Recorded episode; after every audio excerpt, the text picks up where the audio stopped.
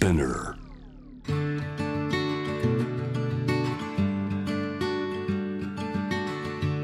福本敦子の聞くコスメ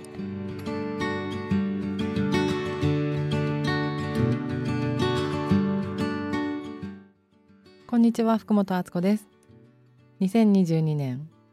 聞くコスメ美容ネタ第2弾、えー今週から2週連続でちょっと乾燥する季節なのでハンドリップ特集というのをやりたいなと思っております、えーハンドとリップにまつわるいろいろなお話をしたいなと思っているんですけれども今週はハンドからやっていきたいと思います。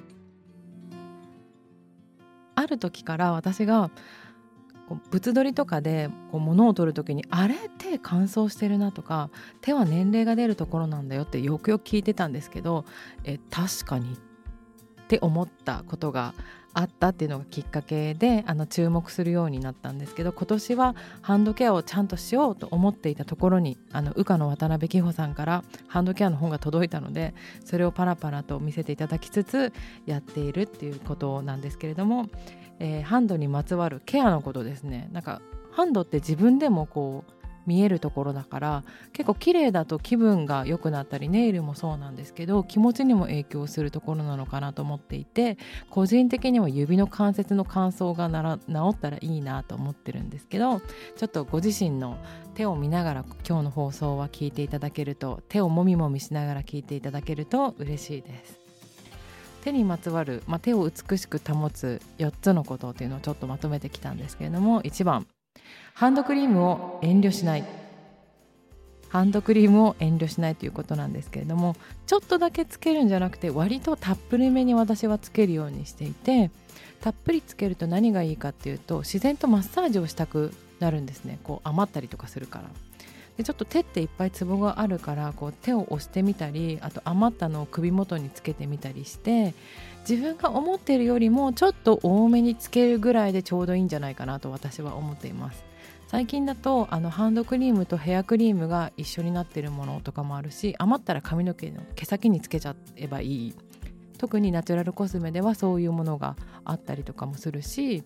えー爪のところの保湿をちょっとちょんちょんってやってみたりとか、まあ、遠慮せずに使っていただけたらなと思っております。そして最近はやっぱりアルコールの除菌をすることが増えたのでそういう面からしてもハンドクリーム多めでお願いしたいなと思っております。2番目はたまにスクラブをする。あの皮膚なのでお顔と一緒だと思ってもらってハンドクリームが化粧水とかクリームだとしたら、えー角質ケアっていうのも一緒にやってもらうといいなと思っているんですけれどもハンドスクラブって結構ねあの出てるブランドと出てないブランドがあるんだけど、まあ、顔と一緒と考えるとアツコスメで言ったらよく紹介しているアルジタルのクレイパックを手の甲に使ってもいいしそれで角質は落ちると思うんですけれどもあとプロダクトのフェイシャルクレンザー最近在庫が復活したあの在庫は絶滅危惧種